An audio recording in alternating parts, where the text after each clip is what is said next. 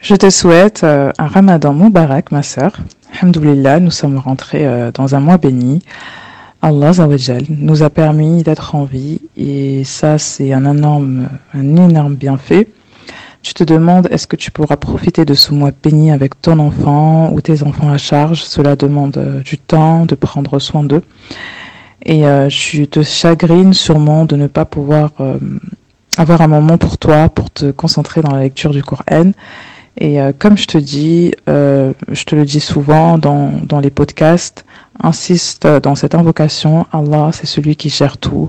Et cette invocation a été recommandée par notre prophète bien-aimé, sallallahu alayhi wa sallam. Au Seigneur, aide-moi à t'invoquer, à te remercier et à t'adorer de la meilleure manière. Tu trouveras plus de détails euh, sur cette invocation en description. Sache ma sœur que le plus essentiel, ce n'est pas la quantité mais la qualité.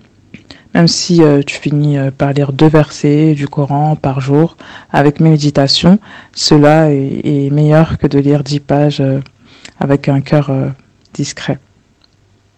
le but, c'est que ta lecture s'imprègne en toi à un point où cela va impacter ton quotidien dans le positif, dans ta relation avec tes enfants, tu seras plus sereine et arriveras à gérer euh, tes situations que tu avais du mal à gérer et tout ça par l'aide d'Allah.